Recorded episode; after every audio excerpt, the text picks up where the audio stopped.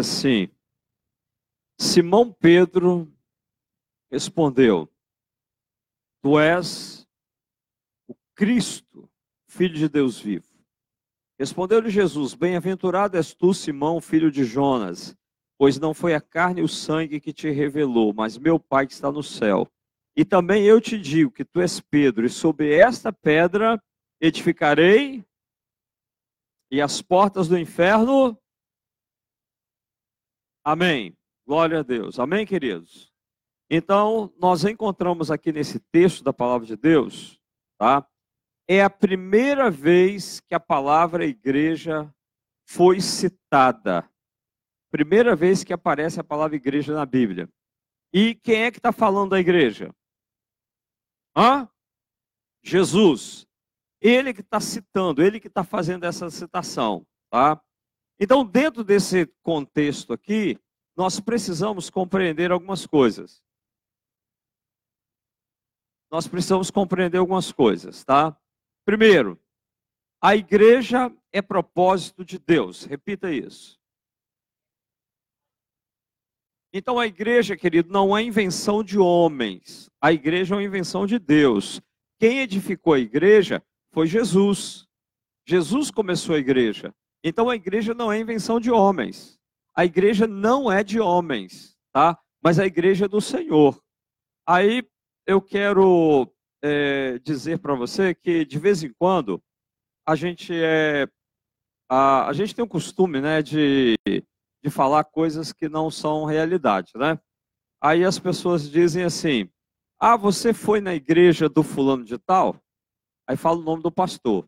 Você foi na igreja do pastor Zeni?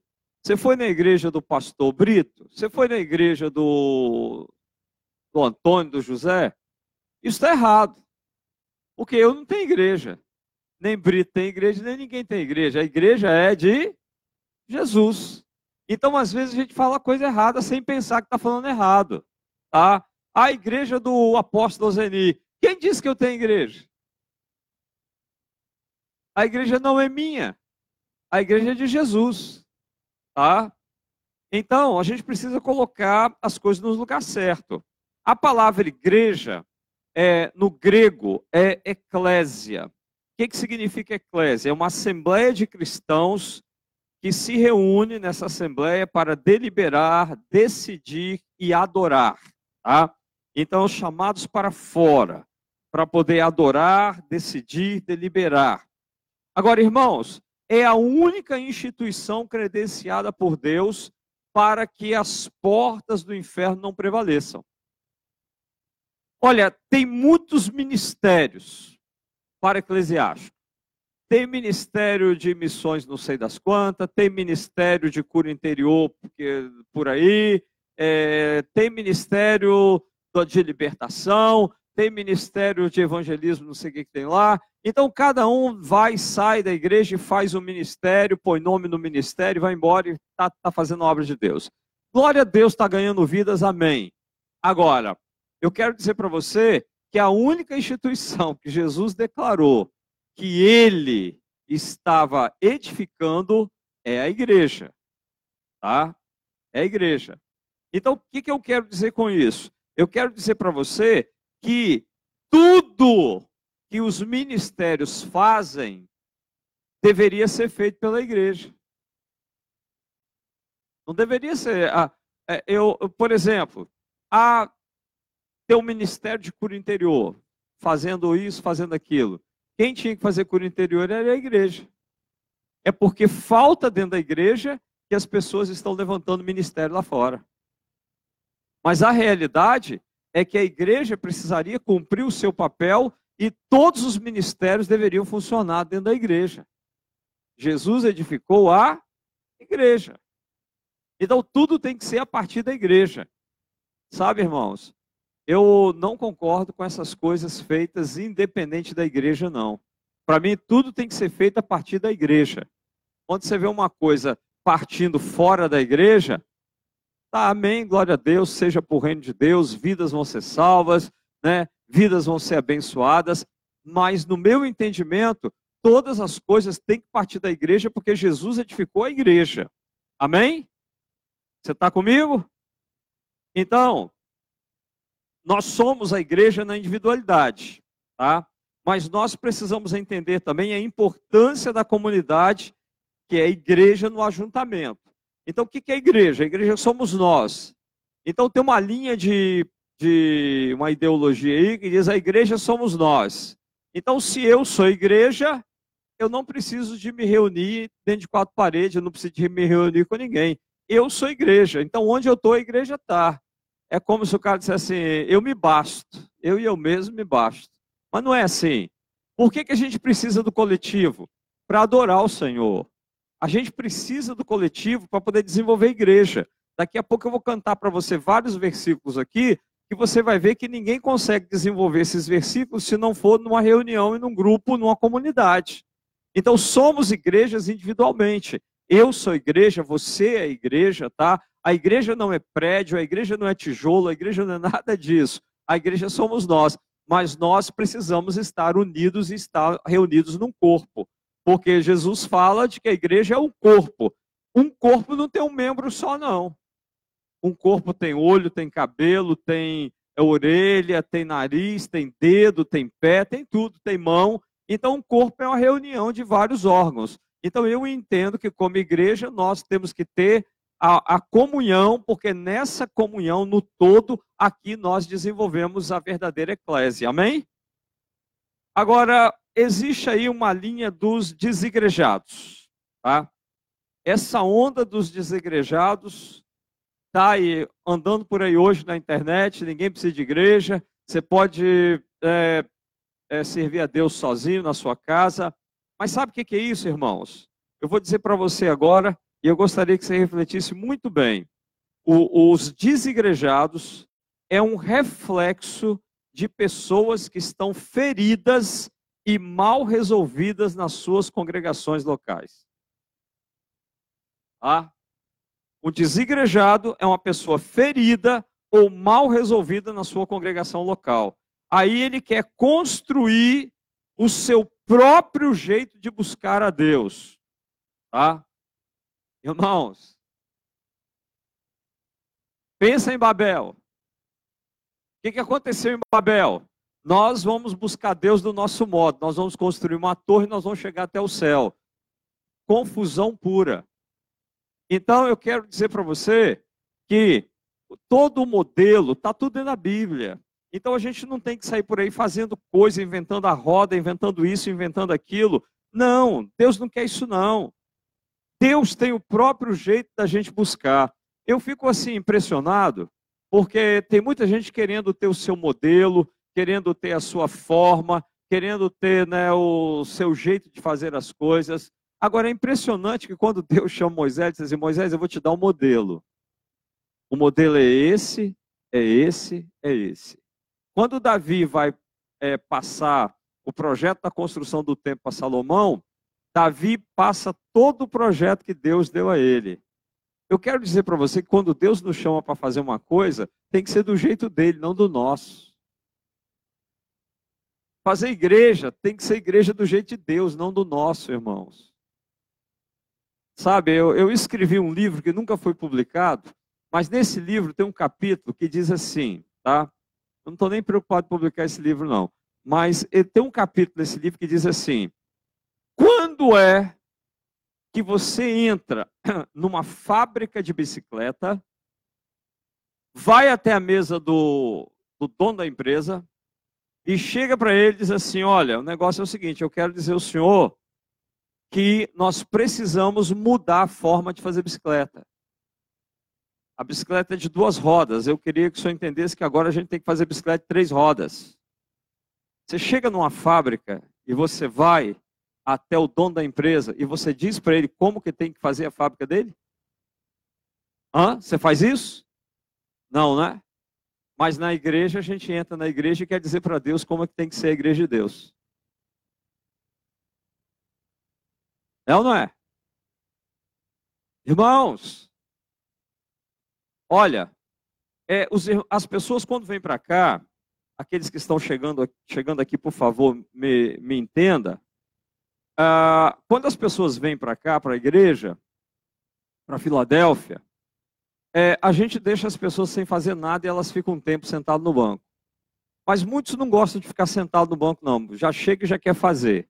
Ah, mas lá na minha igreja era assim, lá onde eu era era assim. Gente, por favor, entenda uma coisa, tá? É, a gente quer dizer como é que tem que ser feitas as coisas. Não é dessa forma. A gente descobriu em Deus a, a, a forma de ser igreja, o jeito de ser igreja, como nós somos igreja. Nós descobrimos isso em Deus e isso tem dado certo. Eu costumo dizer o seguinte: que nós temos uma forma redonda. E quando você chega, você chega com a sua forma quadrada. E você quer colocar a sua forma quadrada dentro da nossa redonda. Não tem jeito. Se você não pegar a, sua, a forma redonda que nós temos, você não vai ficar aqui, não. Mas não vai mesmo. Porque nós temos uma forma. Não adianta querer colocar outra forma dentro de uma forma. Não tem jeito, não funciona. Tá? Então, Jesus disse que ele ia edificar a igreja. E todo o modelo da igreja está aqui dentro do Novo Testamento. Tá? Tá tudo aqui. A gente só tem que descobrir como é que faz e ser igreja do jeito que está aqui na palavra de Deus. Tá? Então, voltando a falar dos desigrejados, os desigrejados eles estão fazendo como uma torre de Babel. Aí cada um vai para a internet, cada um fala uma coisa, cada um diz uma coisa, tá? E por aí vai, tá? Nós construímos, irmãos, muitos paradigmas em nossa mente devido às experiências ruins ou à visão incompleta acerca da igreja. Mas hoje eu quero mostrar para você o DNA da igreja, tá? Então, todo paradigma que você tem na cabeça a respeito de igreja, nós vamos tentar quebrar ele hoje, para que você tenha a visão correta de igreja. Amém? Muito bem, então vamos lá. Você já ouviu dizer assim: a igreja é um hospital? Quem já ouviu falar isso? Já ouviu falar? Quem já ouviu falar, levante a mão. Amém? Glória a Deus. Eu não vou perguntar se você concorda, senão vou te expor. Então, você já ouviu, fica só no ouviu. Tá? Mas não precisa levantar a mão se você concorda ou não. Mas esse negócio de dizer que a igreja é um hospital está errado. Totalmente errado. Onde que na Bíblia Jesus diz que a igreja é um hospital? O que é um hospital, irmãos? Hospital é o quê? É um lugar para tratamento de doenças, enfermidades, acidentes e traumas, não é isso? Então você só procura um hospital quando você está doente. Se você está bom, você não chega lá e diz assim, doutor, eu vim aqui me internar. O que, que você tem? Não, não tem nada não, estou bom, mas eu quero me internar. Eu quero ficar aqui no hospital uma semana aqui dentro. Você só procura o hospital quando você está doente. Quando a gente diz que a igreja é um hospital, nós estamos dizendo que as pessoas só devem procurar a igreja quando elas estão doentes. Só quando estão doentes. Então significa o quê? Que você veio aqui para um tratamento, terminou seu tratamento, você está habilitado para sair da igreja e ir embora. Mas se a igreja é um hospital, sim. Se a igreja é um hospital, sim. Se você tem a visão, porque o, o, veja bem, gente, como funciona a mente humana? A mente humana funciona com processos, é, como eu vou dizer a palavra aqui correta? É, você é, é subliminares. A mente humana funciona com processos subliminares. Então, se eu digo que a igreja é um hospital, tá? subliminarmente, eu estou mandando um comando para minha mente e se eu estou bom, eu não preciso de igreja. Aí é que muitas pessoas vêm, faz libertação, faz encontro, faz libertação, faz cura interior e depois desaparece. E por que que vai embora? Porque na cabeça dele, ele já está bom, ele está curado. Entendeu? Então, quando você tem em mente que a igreja é um hospital, então você não vai criar raiz, porque ninguém cria raiz em hospital. Alguém cria raiz em hospital? Não. Se você pensa que a igreja é hospital, você nunca vai criar raiz aqui. Tá? Porque subliminarmente você vai entender que assim que você ficou bom, daqui a um tempo você está liberado para poder ir embora. Tá?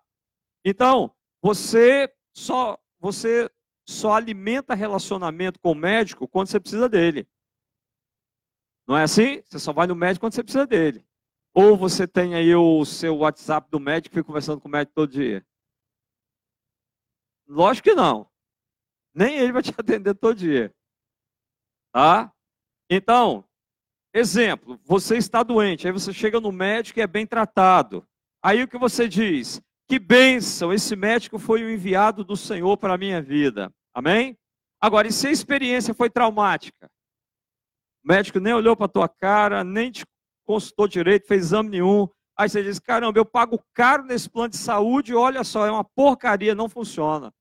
É? Se for no SUS, então, o que, que você diz?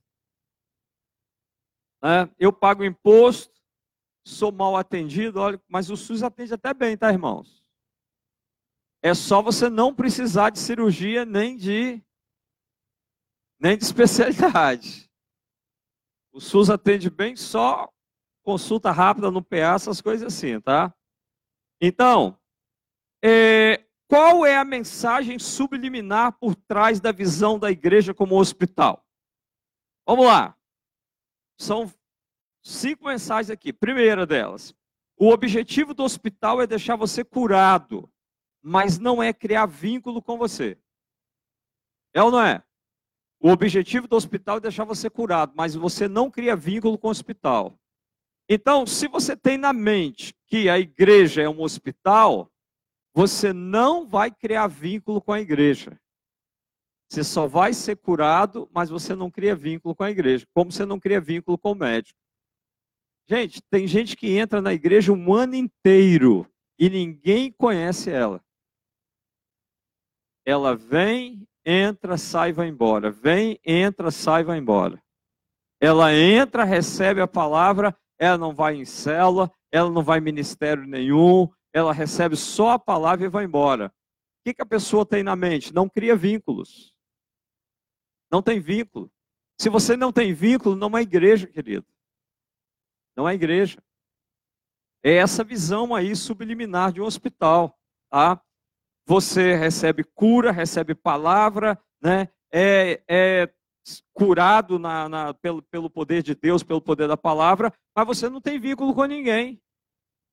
Se a igreja é um hospital, só serve para doente. Hospital serve para outro tipo de pessoa? Não, só para doente. Então, se a igreja é um hospital, ela só serve para pessoa doente. Tá? Aí, se você se acha são, para que frequentar a igreja? Três, outro, outra mensagem subliminar. Se a igreja é um hospital, nós não precisamos frequentar só quando está doente. Tá? Se a igreja é, é um hospital, você só você quando você está curado, você nem passa perto. Tá? Eu só vou procurar um médico quando de fato preciso tomar um remédio. Então, deixa eu sair dessa área aí porque o tempo está passando, eu tenho mais coisas para falar para você. Outra visão errada de igreja é a visão de que a igreja é uma fábrica. Essa é uma visão errada, tá? Uma fábrica. Desde o período da Revolução Industrial até os tempos modernos, tá?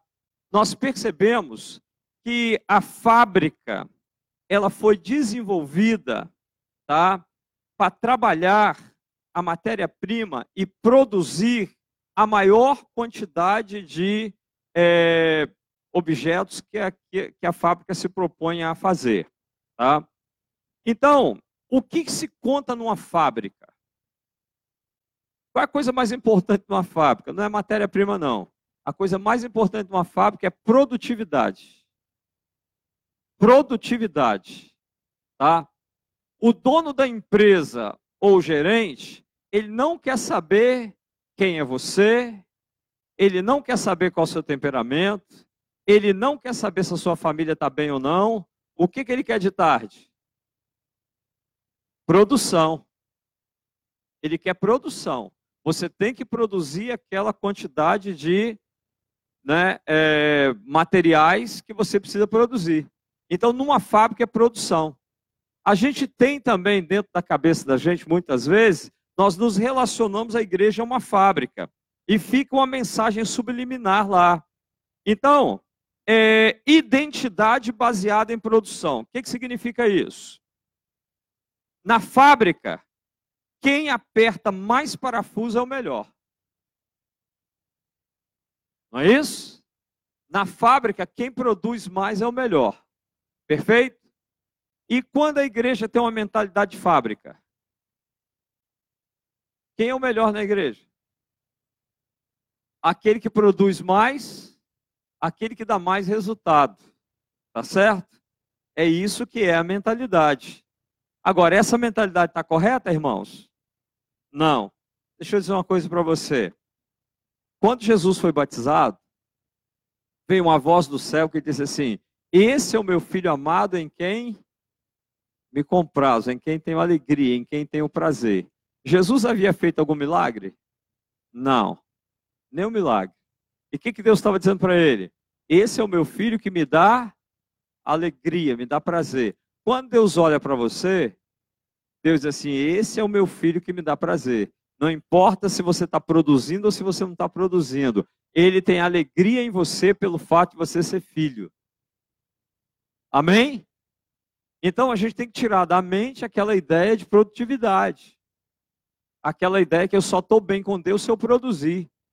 Eu só estou bem com Deus se eu fizer. Irmãos, esse negócio é tão ruim na cabeça da gente que é pastor, tá? Eu vou dizer para você que eu tenho 36 anos de ministério. No ano passado, o peso da idade começou a chegar Algumas vezes, algumas vezes, eu fiquei dentro de casa durante o dia. Mas você sabe o que é você se sentir mal ficar dentro de casa durante o dia? Como se você não estivesse trabalhando? Como se você não estivesse produzindo? Estudando a palavra em casa, orando, mas é um negócio assim, estou errado, tem um negócio errado. Eu mesmo cobrando de mim mesmo. Não, não posso. Não tem esse direito eu tenho que estar tá trabalhando, eu tenho que estar tá na rua, eu tenho que estar tá correndo, eu tenho que estar visitando, eu tenho que estar na igreja, eu tenho que estar fazendo alguma coisa. Isso é uma cabeça de fábrica, é uma cabeça de produção, produtividade. Tá?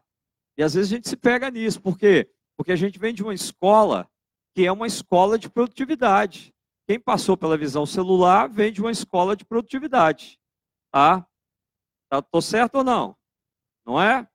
Função e hierarquia. Numa fábrica, a hierarquia é de cima para baixo. Não é? Numa, qualquer lugar, numa fábrica, num, num qualquer ambiente de trabalho, como funciona a hierarquia? De cima para baixo. O dono da empresa, o diretor, o gerente, o supervisor e o empregado. Né? Não é assim que funciona? Tá, e a igreja? Se a igreja tem uma mentalidade de fábrica, ela vai funcionar também numa hierarquia de cima para baixo, piramidal. O que, que Jesus nos ensinou? Ele, Jesus, é a pedra fundamental da construção. Onde que você põe a pedra fundamental da construção? Em cima ou embaixo? É no alicerce, é embaixo. Tá? E a palavra de Deus diz que a igreja primitiva foi alicerçada no fundamento dos apóstolos e profetas. Onde que você põe o fundamento? Embaixo. Embaixo.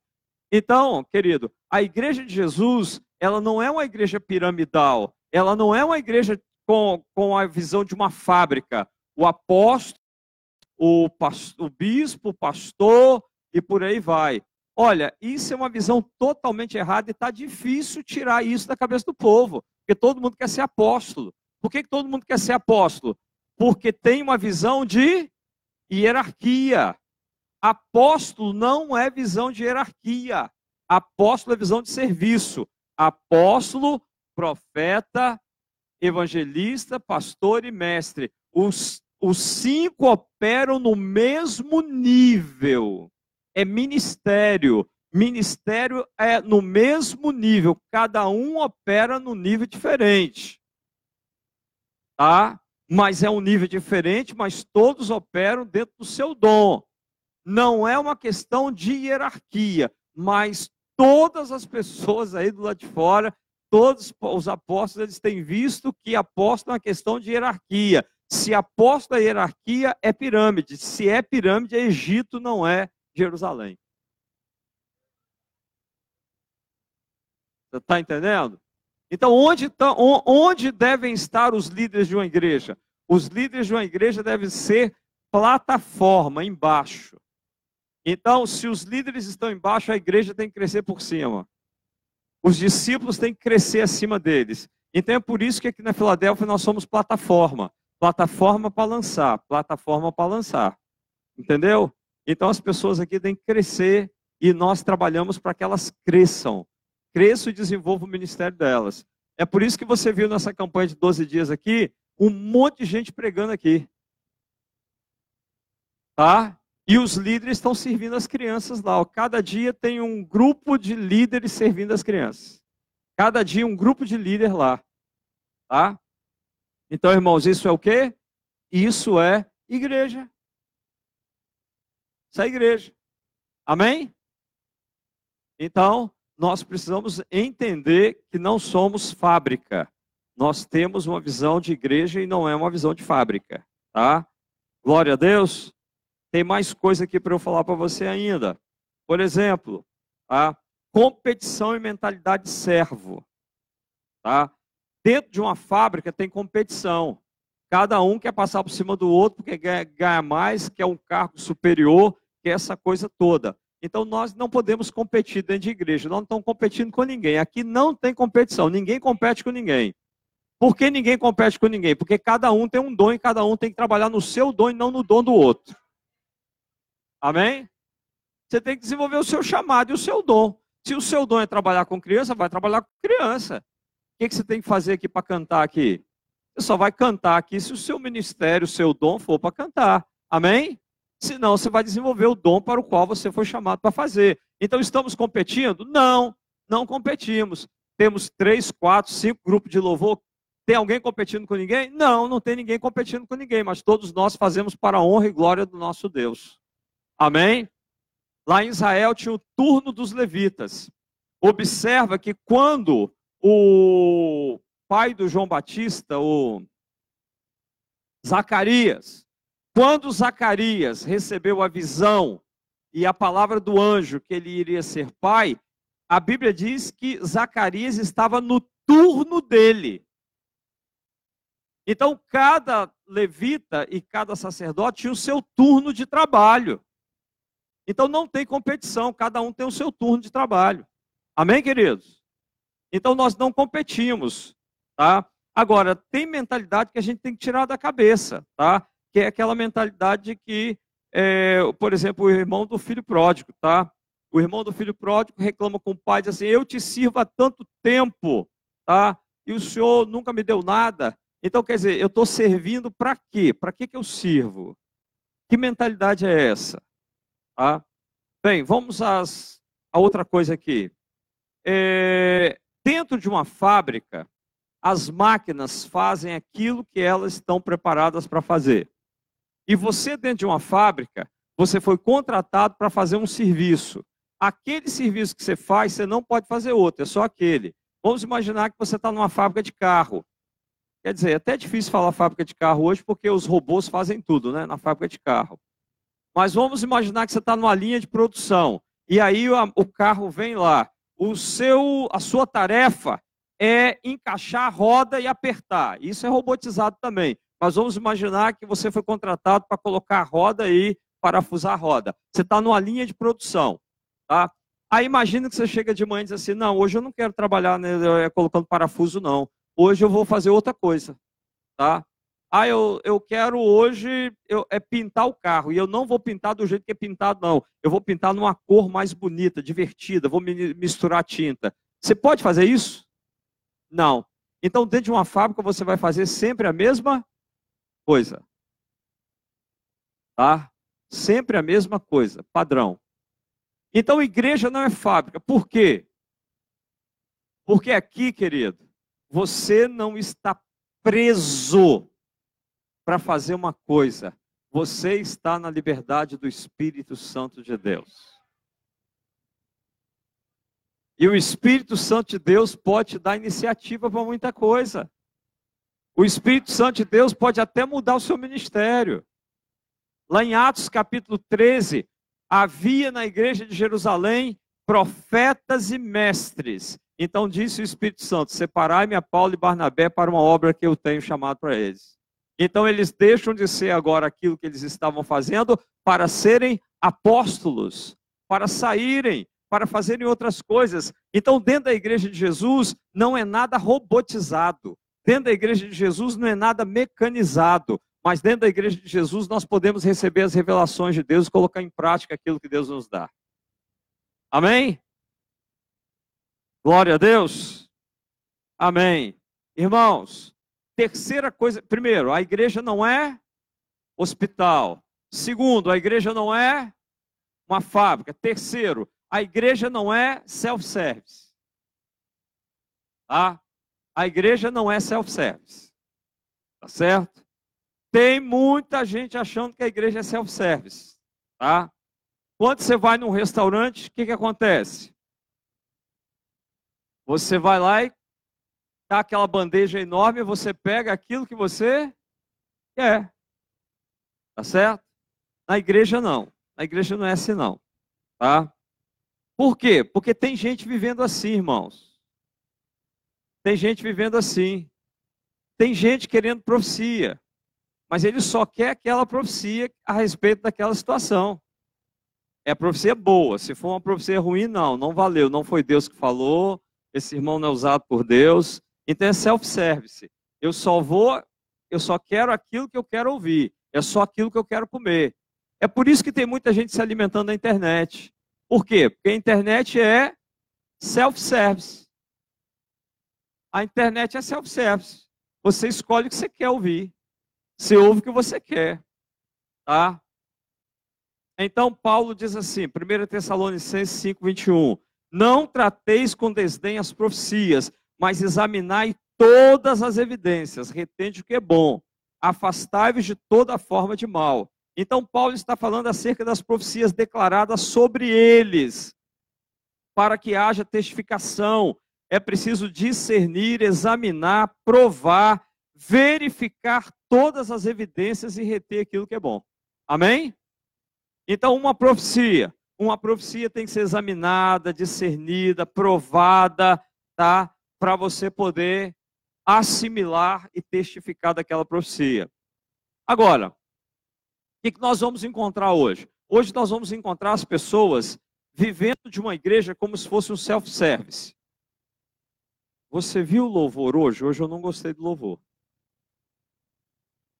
Não gostei. Tá? Não, o louvor hoje, ih, tá bom não, aqueles meninos tão bom não. Tá? Querido, é, é aquele negócio. Self-service, você gosta ou não gosta. Agora eu pergunto para você, nós viemos aqui prestar um culto. Nós estamos prestando um culto para quem? Para Deus. Você veio aqui na reunião coletiva para quê? Para adorar. Você adora quem? A Deus. Então quem é que está recebendo? Quem tem que dizer se gostou ou não? Deus. Quando você sai daqui emitindo valores, se gostou ou não, é porque você está fazendo da igreja um self-service. Eu fui hoje me alimentar e eu não gostei. Querido, o louvor não é para você, o louvor é para Deus. Não é para você. Quem tem que receber o louvor é Deus e não você. Tá? Não é você que tem que receber nada aqui não. Quem tem que receber é Deus. Você veio aqui para dar para Deus o louvor, para oferecer para Deus o louvor. Tá? Então, igreja não é self-service não. Para você dizer assim, gostei, não gostei, não. Você veio aqui, querido, para oferecer ao Senhor o seu melhor, para dar ao Senhor o seu melhor. Amém? Então a gente tem que entender os processos, porque senão a gente sai falando, sai falando errado, tá? E aí a gente fala de um monte de coisa, né? Mas nós precisamos compreender o que verdadeiramente é a igreja, tá? E aí você fala um monte de coisa, né? É aquela, aquele monte de situação, né? É, ah, eu não quero mais dar o dízimo, eu não vou mais dar o dízimo, eu não vou me envolver mais nisso, eu não vou fazer aquilo. É, é, é só a sua vontade. Quando você chega dentro de um restaurante, você pega o prato, é a sua vontade. Você põe o que você quer no prato. E muitos de nós estamos assim também. A gente quer, ah, eu quero servir naquele lugar. Ah, eu quero servir naquele lugar. Não é onde você quer servir, é qual é o dom que Deus te deu. Qual é o dom que Deus te deu? Para que você é chamado?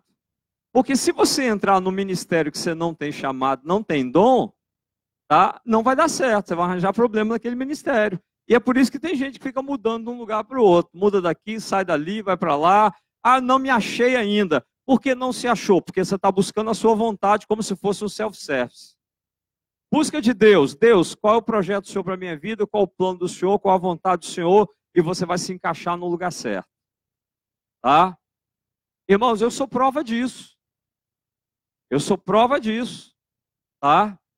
Eu sou pastor, prego a palavra, Deus me deu uma unção de mestre, eu ensino a palavra para você, tem 30 anos que eu estou ensinando a palavra, faço escola, faço seminário, ensino, mas o que eu gostaria, mesmo se você perguntasse aqui dentro que eu gostaria de ser, eu não queria ser mestre, não.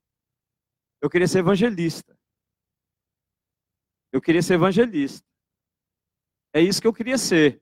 Mas não adianta, porque Deus me fez mestre. Então o que, que eu tenho que fazer? Desenvolver o dom que Deus me deu com alegria, ensinar e louvar a Deus porque Ele me escolheu para isso. Amém? e desenvolvo, faço com qualidade. Eu faço com qualidade, eu me ensino com qualidade porque é o dom que Deus me deu. E eu desenvolvo com qualidade aquilo que Deus me deu. Mas eu gostaria de ser outra coisa. Aí a gente está negociando aí, né? Eu e papai a gente está negociando ainda. Nós estamos num processo aí. Porque sabe o que é o negócio? Senhor, se eu não sou evangelista, eu vou chegar no céu, tá, mas e aí? Eu ensinei muita gente. Mas não é isso. Eu queria chegar no céu com milhares de vidas salvas. Eu queria chegar no céu com muita gente salva, tem muita gente perdida. Não tenho dom. Estou negociando com o Senhor. A gente está num processo aí, tá entendendo? Ele ainda não bateu o martelo, então dá para a gente negociar. Pior quando ele bate o martelo, né? e disse para Paulo assim: Paulo, não conversa mais comigo sobre esse assunto. Já três vezes você me pediu, mas agora a minha graça te basta e pronto e acabou. Né? Enquanto ele não falou isso, a gente vai negociando. Amém? Glória a Deus. Eu estou com uns negócios aí que eu estou falando, Deus, eu não quero chegar no céu sem levar pelo menos um milhão de vidas. Tá? E o pedido é alto, irmãos. Não é pequeno, não. É no mínimo um milhão. Agora, para ganhar um milhão, eu acho que ele vai me dar um bom tempo para isso, né? Até uns 90 anos, 100 anos. Você deve estar tá entendendo a jogada, né? Entendeu, né? Pede cinco, não, que ele te dá cinco amanhã, você já está liberado. Porque quando, quando termina o. Quando termina a sua função aqui na terra, você tem que fazer igual Jesus. Pai, está consumado. Por que, que Jesus morreu com 30 anos? com 33 anos. Por que, que ele morreu com 33 anos? Porque tudo que ele veio fazer, ele fez com 3 anos. Depois que você completa a sua obra, meu irmão, está na hora de ir embora. Tá? Então, se você está aqui, é porque você ainda não cumpriu a sua obra. Fala para o seu irmão. Se você está aqui, é porque não cumpriu sua obra ainda. Agora fala para ele assim: vai mais rápido, apressa. Amém? Porque tem muita gente querendo ir devagar. Pé no freio. Vamos embora. O que é igreja, irmãos? O que, que não é igreja? O que, que não é igreja? Não é hospital, não é fábrica, não é self-service. Agora, o que, que é igreja? Igreja é uma família. Amém? Glória a Deus. Então vamos caminhar comigo aí. Agora vamos caminhar comigo aí, rapidinho todo mundo aí, que eu acho que vai dar. Ah, já o texto já está lá, ó. conseguiram lá para me ajudar. Então lê, lê rapidinho lá, todo mundo junto. Por esta causa me ponho de joelho diante do Pai, de quem toma o nome toda a família, tanto no céu como na, sobre a terra. Então, o que, que é a igreja? Família. Agora, preste atenção, porque essa família aí, o, a palavra de Deus está dizendo aí, pelo apóstolo Paulo aí, que essa família aí tem um ponto de convergência entre duas realidades. É uma família tanto no céu como na terra.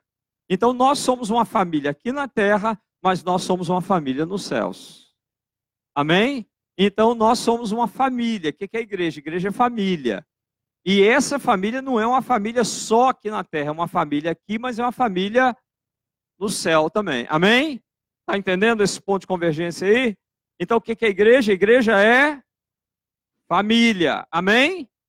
Glória a Deus. Agora, Efésios 2,19, diz o que lá? Mas. Amém? O que, que é a igreja? Família de Deus. O que, que é a igreja? Família de Deus. Então, olha para o teu irmão.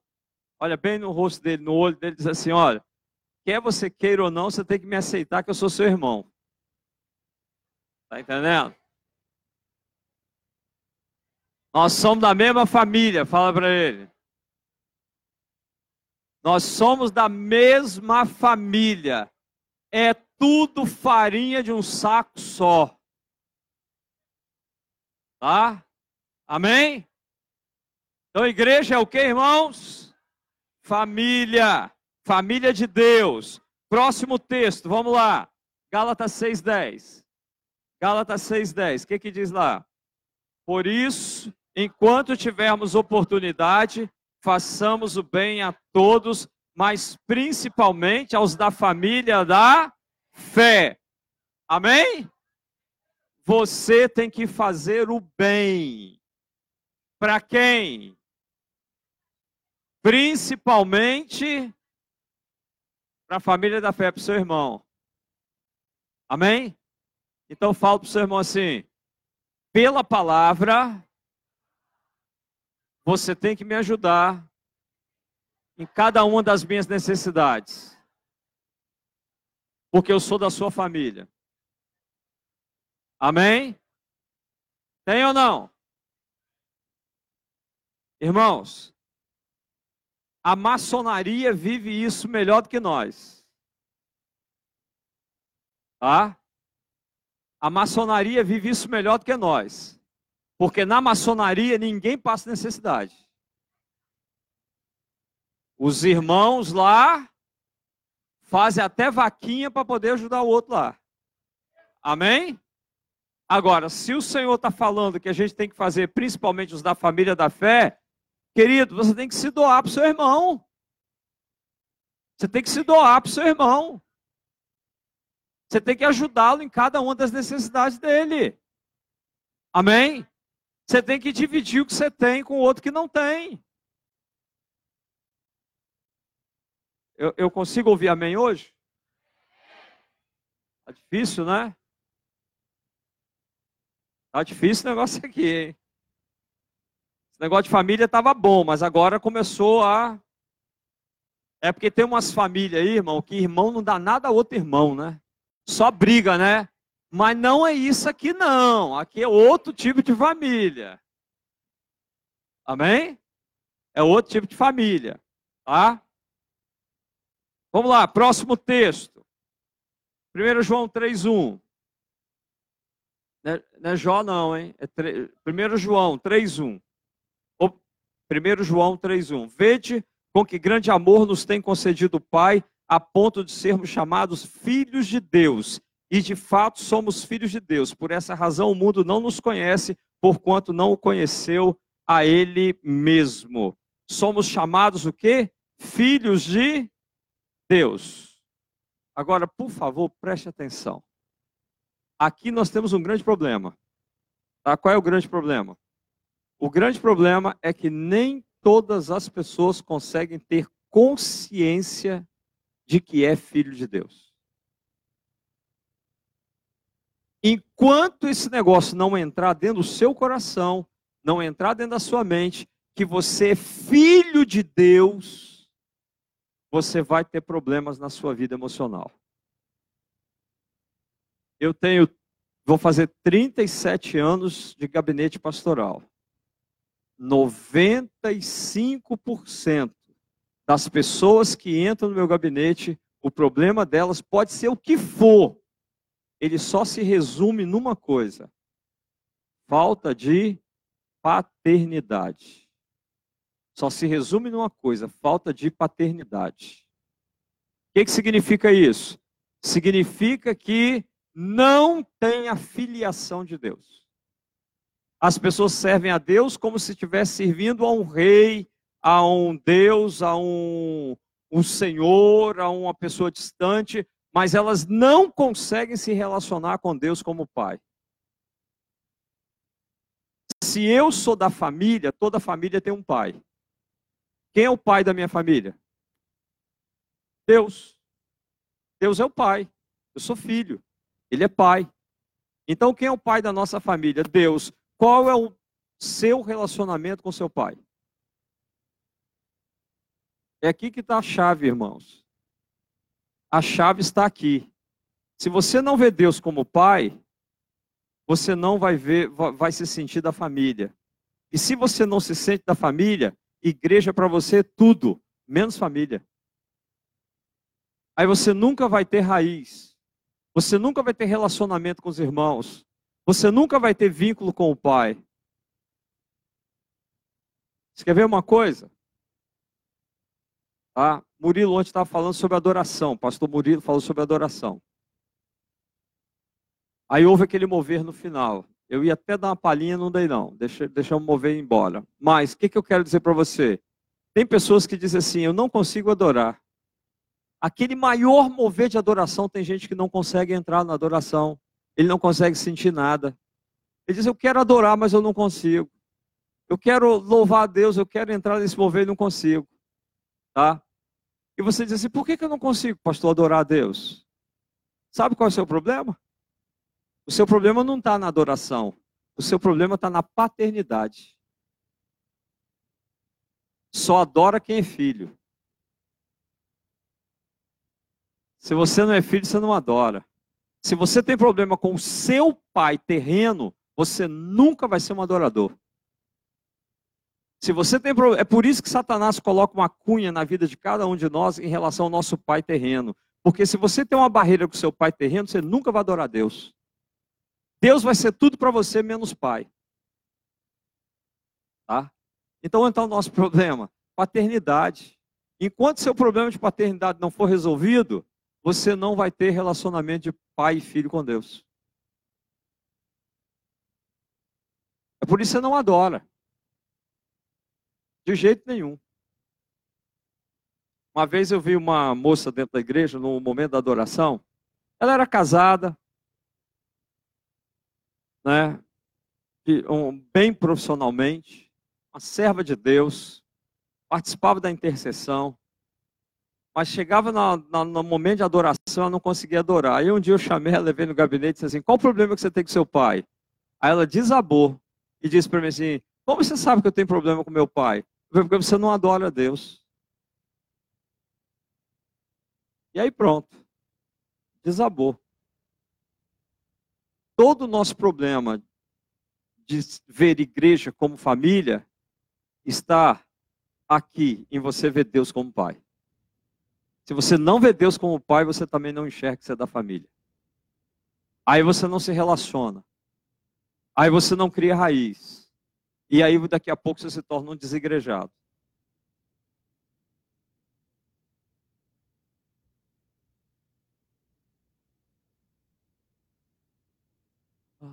O relógio não me não me abençoa, né? Mas vamos lá.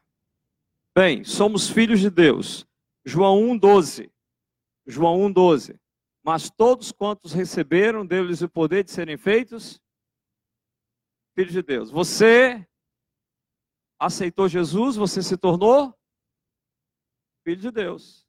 Agora, o negócio não é ler isso, o negócio é viver isso. Eu sou filho. Se eu sou filho, ele é meu pai. E se ele é o meu pai, eu preciso ter um relacionamento com Ele, não um relacionamento de servo e de senhor, não um relacionamento de Deus, né? Mas eu tenho que ter um relacionamento de pai e filho. Amém? Você quer ver um negócio interessante? Hoje eu precisava fazer uma bancada para colocar uma máquina de café que nós é, vamos receber amanhã do Rio de Janeiro, uma máquina de café que vai ser colocada ali. Aí o que, que acontece? Eu precisava fazer uma bancada. Né? Ganhamos a máquina, amanhã vamos apresentar. Aí o que, que acontece? Eu precisava fazer a bancada. Eu tinha que ir lá em Vila Velha comprar um, um MDF, cortar o MDF para colocar.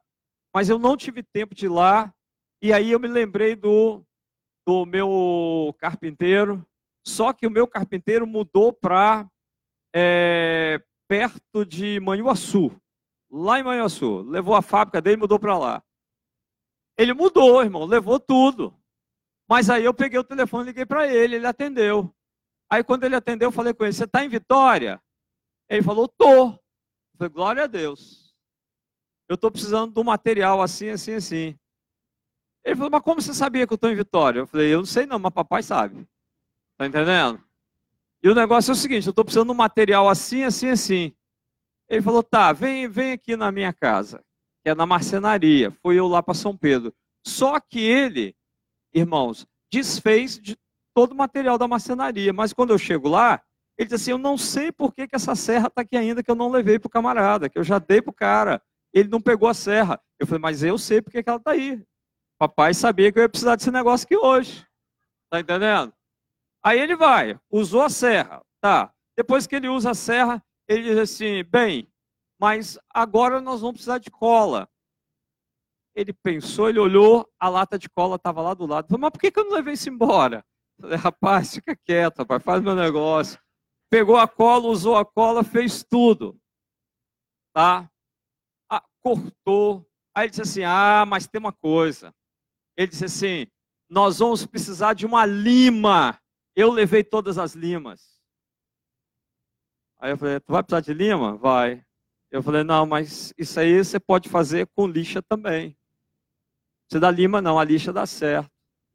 Aí ele falou, deixa eu procurar. Aí ele achou uma lixa, é, não é uma lixa solta, é a lixa dentro, é, é, que cobria um pedaço de madeira fixa ali que ele colocava para lixar. Ele achou a lixa assim, olha aqui uma lixa novinha, já na madeira preparada.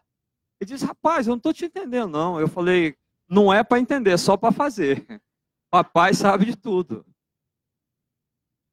Quando você se relaciona com Deus como pai e filho, ele te dá tudo o que você precisa. Tudo o que você precisa nos mínimos detalhes. Você entende o que é relacionamento? Filho. É família. Eu sou filho. Eu sou filho. E o pai providencia tudo que o filho precisa. Amém? Então fala para o seu irmão, o pai providencia tudo que o filho precisa. Fala para ele. Você não precisa ficar correndo atrás das coisas não, meu irmão. Vai no lugar certo que Deus indica que está tudo lá. Amém? Bem, vamos lá. Como que você resolve problema em família? Na família, muitas vezes as pessoas não se desentendem por grandes coisas, mas por pequenas coisas. Tá? Como é a comunicação na família? Você parou de falar com seu irmão, brigou com seu irmão. Como é que faz agora para restaurar esse negócio? Hã? Você perdoa seu irmão? Você perdoa ou não perdoa seu irmão? Perdoa. Tá? Você vai ficar de cara emburrada com ele a vida inteira? Não, você perdoa seu irmão. Não é isso? Nós não liberamos o perdão para os nossos irmãos? Se a igreja é uma família, por que, que você não perdoa o irmão então? Por que, que você fica emburrado com o irmão, não fala com o irmão? Se somos uma família, nós temos que perdoar os nossos irmãos. Amém? Está entendendo, querido? Tá. Agora, numa, numa família, numa família, os mais velhos mais maduros não servem aos menores e aqueles que estão aprendendo, os mais novos? Não é assim? Não, é ou não é, irmãos? Vamos imaginar, uma garota de 12 anos, uma menina de 12 anos, nasceu o irmãozinho dela, o irmão está com 3 anos de idade, ela não vai cuidar do irmão? Ela não vai trocar a fralda do irmão? Não vai pegar água para ele? Isso não é natural? E por que que não? E por que que não? Cada novo aqui, você que é maduro, tinha que servir os novos. Vocês que são maduros na fé tinham que servir os novos. Ah, mas é função do pastor, é função do líder dele. Não é, é função de cada um de nós, irmãos. É família. Nós temos que servir os novos. Às vezes o novo entra, sai, ninguém serviu a ele. Às vezes os novos chegam aqui, os visitantes chegam aqui, entra e sai, e nós não servimos. Não procuramos. A gente tem que aprender a servir, querido. Os novos, amém? Agora, vamos imaginar uma coisa aqui. Natal, aconteceu o Natal lá. A sua casa teve, teve panetone? Teve Chester? Amém, teve Chester. Tá. Alguém brigou para cortar o Chester? Ninguém quis cortar o Chester, não, dizer assim, não, esse ano sou eu que vou cortar o Chester. Hein? Alguém quis fazer isso? Esse ano eu vou me destacar. Esse ano, cortar o Chester é minha responsabilidade. Alguém fez isso? Não. Né? Agora, você pode imaginar que numa família, é, terminamos de orar, qualquer um pode pegar a faca e cortar o Chester. Você vai participar dele ali, não é isso? Perfeito? Então, o problema é que dentro da igreja a gente briga por posição. Na igreja, cortar, cortar o Chester da Ibope, que é aqui na frente. Então eu tenho que cortar, todo mundo tem que me ver cortando o Chester. Tá? Na igreja a gente briga por posição. Em casa a gente não briga por essas coisas. Se nós somos família, então, ah, mas o pastor não me chamou para poder pregar nos 12 dias. Ué, mas chamamos outro, qualquer irmão pode subir aqui e pregar nos 12 dias. Amém? Pode ou não pode? Pode. Agora, se você quiser estar tá de olho na função, estar tá de olho em ser visto, aí você vai querer cortar o Chester, irmão. Tá? Mas numa família não acontece isso não. Numa família, qualquer um pode cortar a, a ave lá do, do Natal e você não sabe nem quem cortou. Eu peguei um pedaço lá, não sei nem quem cortou né, a, a carne. Mas os irmãos estão todos unidos lá. Então, uma família saudável, quando tem briga, tá? eles se resolvem. Irmãos, na sua casa, no momento de uma briga lá, é, algum de seus irmãos pegou a roupa, colocou na mala e disse: Eu vou embora dessa família, não quero mais ser dessa família. Alguém fez isso? Hã? Nós somos uma família, não somos? Mas tem gente que vai embora até e larga a mala. Aqui. É. Tem gente, não, estou indo embora. Briguei com fulano, não quero saber dele mais, vou embora da igreja. Tem gente saindo da igreja deixando até a mala. Por quê? Tá, irmãos? Brigando. Se nós somos uma família, a gente tem que resolver o problema e não sair da igreja. Vou repetir. Se nós somos uma família, a gente tem que aprender a resolver os problemas e não sair da igreja. Está entendendo?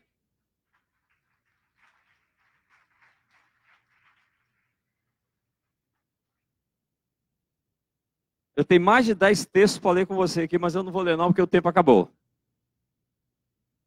Essa está querendo ir embora, hein? Amém? Aleluia. Amém. Vamos embora. Para eu terminar, A igreja é o quê? O que, que é a igreja? Uma família. Agora, para eu terminar, eu vou dizer que a igreja é um quartel. A igreja é um quartel. Eu vou ler rapidinho com você. Efésios 6,11. Revestivos de toda a armadura de Deus, para que possais estar firme contra as astutas ciladas do diabo. Tá? Então, a armadura, quem é que põe a armadura? Soldados. Então significa que a igreja é um quartel, porque ela prepara soldado. Efésios 6,12. Porque não temos que lutar contra carne e sangue, mas sim contra principado, potestade, príncipe das trevas e por aí vai embora. Nós temos que lutar. Quem luta? Soldados. Então, nós somos o quê? Soldados. Então, o que é a igreja? A igreja é um quartel e você é um soldado. Amém? Está entendendo? Agora, se você é soldado, também tem que ter arma. 2 Coríntios 10, 4. Porque as armas da nossa milícia não são carnais, e sim poderosas em Deus para destruição de fortaleza. Amém? Tem armas, irmãos? Tem. Quais são as armas? Jejum, oração, palavra, adoração. Essas armas não são carnais, mas são poderosas em Deus. 2 Timóteo 2,3 Sofre, pois, comigo as aflições como um bom soldado de Jesus Cristo. Então, Paulo te vê como um soldado. Então, a, igreja é um quartel e você é um soldado. Combate o bom combate da fé, toma posse da vida eterna, para a qual também foste chamado e de que fizeste boa confissão perante muita testemunha. Amém? Aí Paulo diz assim: combati o bom combate, acabei a carreira e guardei a fé. Amém, irmãos? Então a igreja, ela é uma família, mas a igreja é também um quartel. Amém? É um quartel. Então você precisa compreender que a igreja é um quartel. Agora, como um quartel general, qual né, é o papel da igreja como um quartel? O que, que você aprende? O que, que um quartel faz com o soldado? Hã? treina, equipa, dá equipamento para ele, dá treinamento para ele. Efésios 4:11. E ele mesmo concedeu uns para apóstolos, outros para profetas, outros para evangelistas, outros para pastores e mestres, com vista ao aperfeiçoamento dos santos para o desempenho do seu serviço e para a edificação do corpo de Cristo. Então, qual o papel da igreja como um quartel? aperfeiçoar os santos, equipar os santos. Amém? E por último, todo soldado tem uma missão. E a nossa missão é essa: ide, portanto, fazer discípulos de todas as nações, batizando-os em nome do Pai, do Filho e do Espírito Santo. Amém? Agora, voltando lá em Mateus 16, eu quero dizer para você que Jesus edificou a igreja. Tá? E o que, que ele deu à igreja? autoridade para ligar e desligar no céu. O que, que você tem? Fala para o seu irmão, nós temos autoridade para ligar e desligar. Diga para o seu irmão assim: as chaves do reino estão nas nossas mãos. Agora, outra coisa que você tem, a certeza da vitória. As portas do inferno não prevalecerão. Amém? Amém? Glória a Deus. Certeza da vitória. Fala o irmão assim: a vitória é nossa, em nome de Jesus. Amém? Terceiro, posição de ofensiva. O que, que o Senhor diz? As portas do inferno não prevalecerão significa o quê? Preste atenção nisso. Para as portas do inferno não prevalecer contra a igreja, a igreja tem que ir lá na porta do inferno e derrubar ela. O que, que isso significa? Uma posição de ofensiva. Se é uma posição de ofensiva, eu não posso esperar o diabo vir contra mim. É eu que tenho que ir contra ele e tirar as vidas que estão nas mãos dele. Se a igreja é um quartel, eu preciso ir, porque eu posso ir tranquilo que as portas do inferno não vão prevalecer contra mim. Amém? Você está entendendo? Glória a Deus. Fica de pé, vamos marchar, vamos tomar posse dessa vitória. As portas do inferno não prevalecem contra você. Tá? Então isso significa o quê? Diga para o seu irmão, é tempo de avançar. Aí profetiza na vida dele: 2020 você vai marchar, você vai avançar, você vai conquistar. O diabo não vai ter autoridade contra você. O inimigo não vai te vencer. Tá? Ele já está derrotado. A vitória já é sua. Você é, você está sendo treinado no quartel do general Jesus Cristo. Esse general nunca perdeu batalha. Você nunca vai perder batalha também. Amém? Aleluia.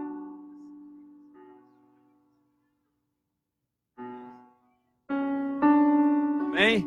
Então nós vamos, hoje é o dia de consagrar a igreja e nós somos o que? Nós somos casa de Deus, irmãos. Nós somos igreja. A igreja é uma família. Toda família tem uma casa.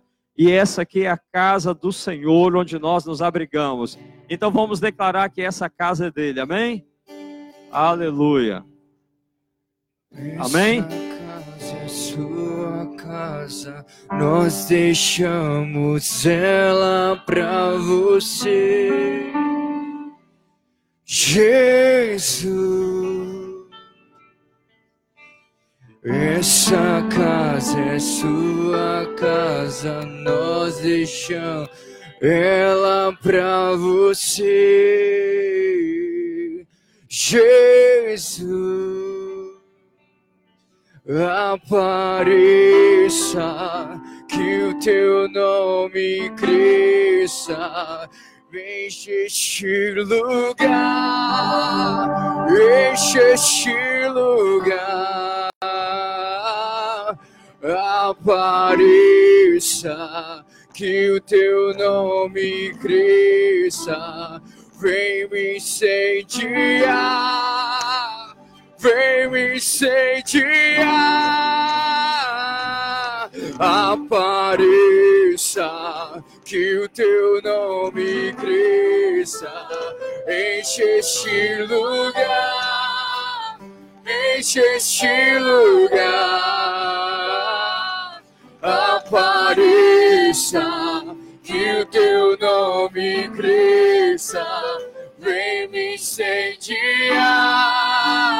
vem me incendiar.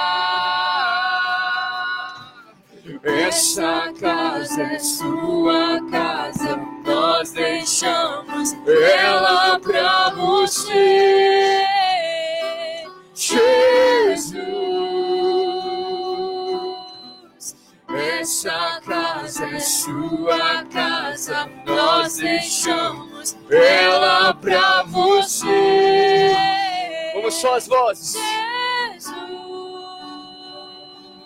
Apareça, que o teu nome cresça, enche este lugar, enche este lugar. Apareça, que o teu nome cresça, vem me incendiar, vem me incendiar. Essa casa é tua, Pai. Jesus, essa casa é tua, Pai. Nós somos igreja, Pai. Põe a mão na sua cabeça. Põe a mão na sua cabeça. Agora canta essa casa. Qual casa? Essa aqui, ó. Essa casa aqui, ó. A sua vida. Essa é a casa de Deus. Viremos para Ele e faremos nele morada. Jesus mora dentro de você. Você é casa de Deus. Você é igreja de Deus. Nós deixamos ela pra você. Profetiza. Profetiza. Essa Esta casa é sua casa, nós deixamos ela pra você.